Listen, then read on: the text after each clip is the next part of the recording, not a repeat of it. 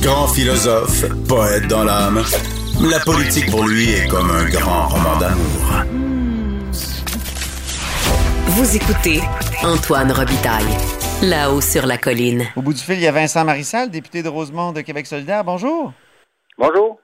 Donc, euh, Pierre Fitzgibbon, réintégré au Conseil des ministres, euh, ça vous fait quoi? C'est vous qui avez mené la dernière charge là, qui, qui avait fait, qui avait quitté le Conseil des ministres le 2 juin. Oui, c'est pas une grande surprise parce qu'on savait bien que s'il partait pas, s'il quittait pas la politique, euh, il allait essayer de régler ses affaires puis revenir. Monsieur Legault euh, l'aime visiblement beaucoup, c'est des amis, euh, alors visiblement il allait revenir un jour. Mais en fait, j'ai envie de me dire tout ça pour ça, parce que finalement, c'était pas si compliqué que ça, régler ses affaires. Contrairement à ce qu'on nous laissait croire, euh, il pouvait régler ses affaires et il les a réglées ses affaires.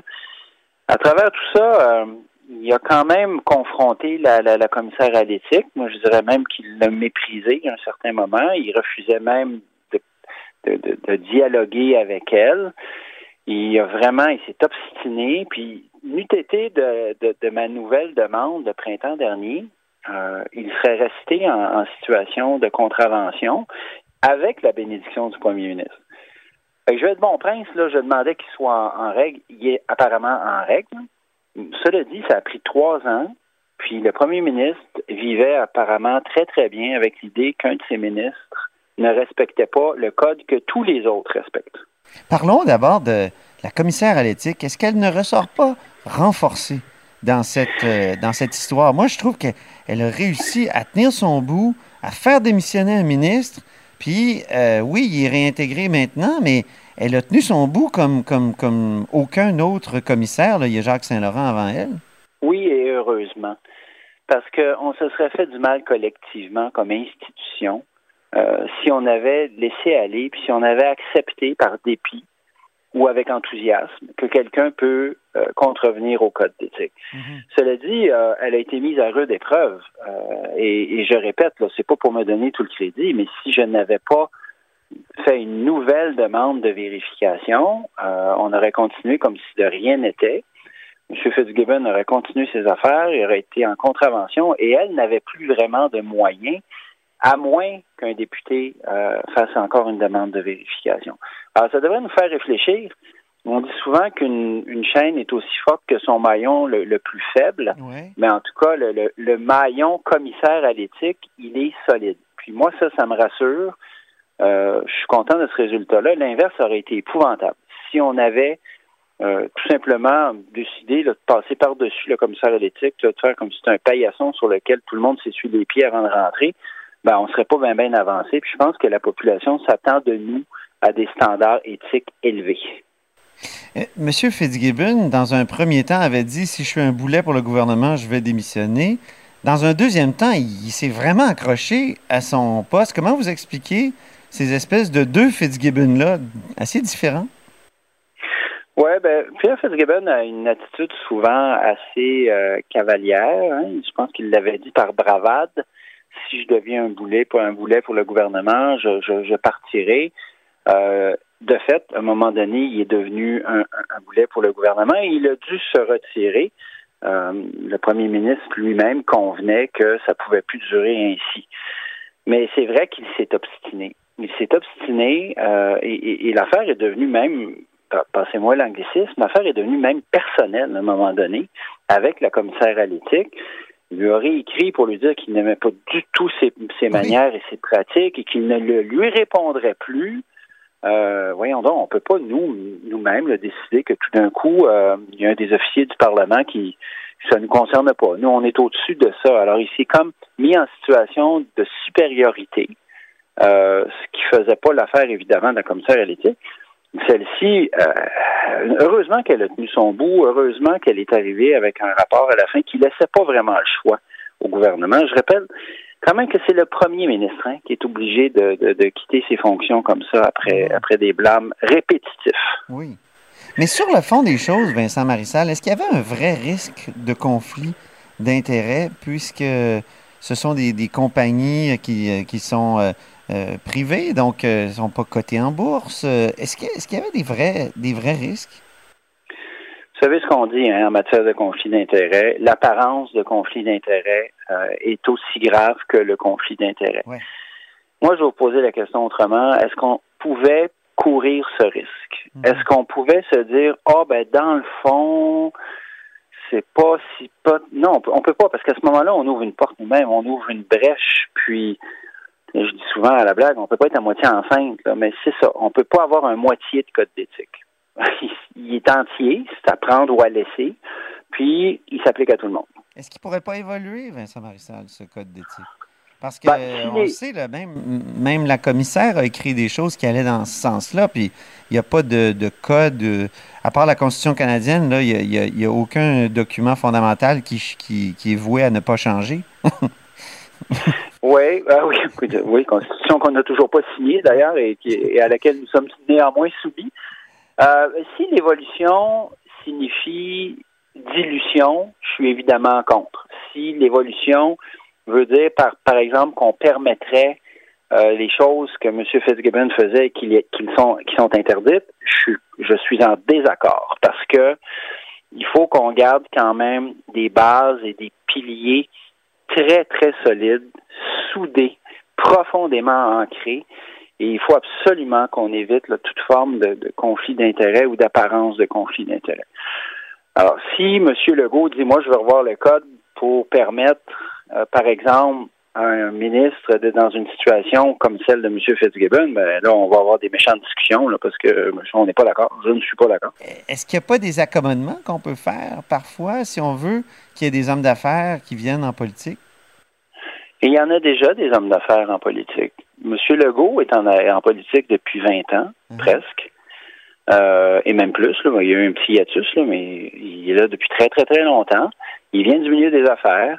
Il y en a d'autres. Il y a plein d'entrepreneurs euh, et d'anciens entrepreneurs dans le gouvernement de la CAQ qui n'arrêtent pas de s'en vanter, d'ailleurs.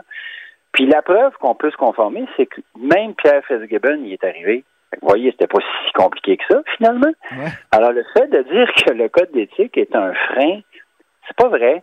Euh, moi, j'ai connu notamment le, le, le cas de, de Sylvie Damour, à un moment donné, l'ex-ministre des Affaires autochtones, Oui, oui, Qui, me raconte, qui me racontait tout ce qu'elle avait dû faire pour se départir de ses, de ses, ses actions dans la compagnie, l'entreprise familiale, qui est une entreprise en agroalimentaire. Euh, elle avait pris des mesures vraiment exceptionnelles pour être capable de siéger au Conseil des ministres.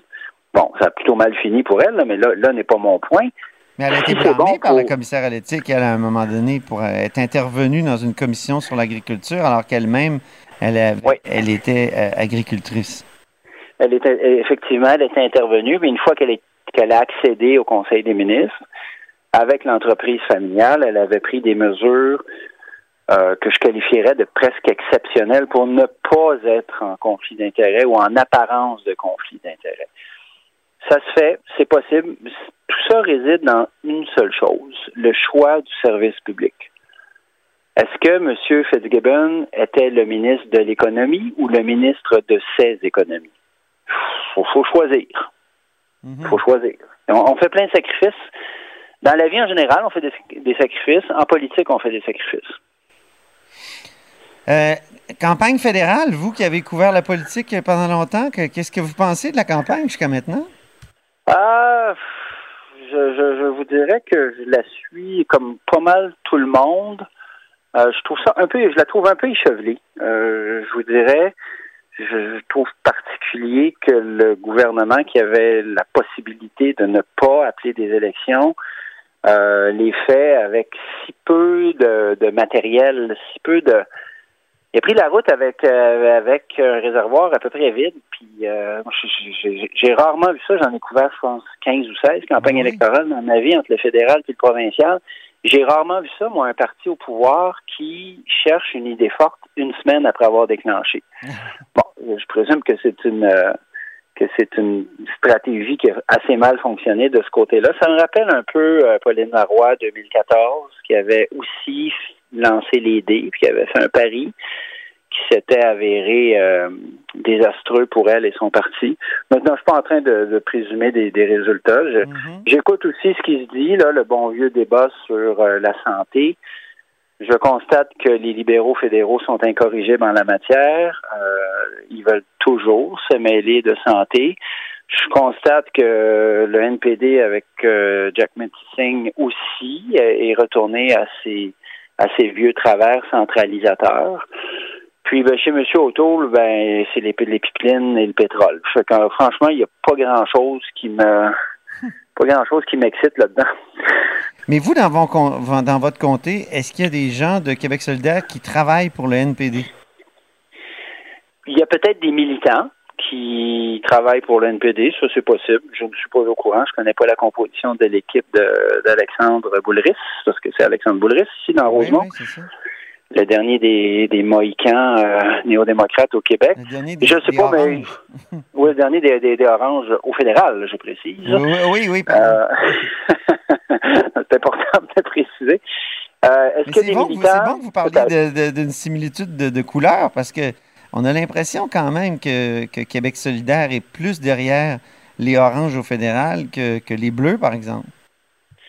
Ah, mais ça, ça, ça vaut pas de façon organisationnelle parce qu'en fait, on prend aucune position officielle. Puis après ça, les militants euh, choisissent. Je sais qu'il y en a aussi du côté de Projet Montréal en ce moment parce que les deux campagnes euh, se font en parallèle ou ben presque. Mais il y en a peut-être ailleurs aussi, hein. Je ne sais pas. Je, je, ne les suis pas à ce point-là. Là. En tout cas, il y a Marie-Christine Lamontagne qui est candidate dans Haute-Saint-Charles. Euh, oui. Donc, euh, euh, santé, maintenant, vous changez de dossier, euh, Vincent Marissal, c'est quelque chose? C'est gigantesque. Vous aurez pu Fitzgibbon devant vous, ni M. Girard. M. Dubé, il, vous félicite toujours pour vos questions. Est-ce qu'il est trop rusé?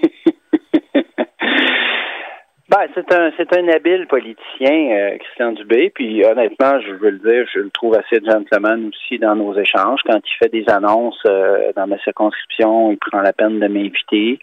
Euh, j'apprécie ce, ce, genre de de gentilhommerie. après ça, bon, on va débattre assurément de, de bien des choses. Vous avez raison de dire que la santé, c'est immense j'avais demandé à être réaffecté à la santé parce que j'ai un intérêt pour ça. Puis, je me suis rendu compte finalement qu'en 25 ans de journaliste, c'est un dossier que j'avais couvert beaucoup, beaucoup par la force des choses. Puis en plus, vous voulez un hôpital, vous, là, là.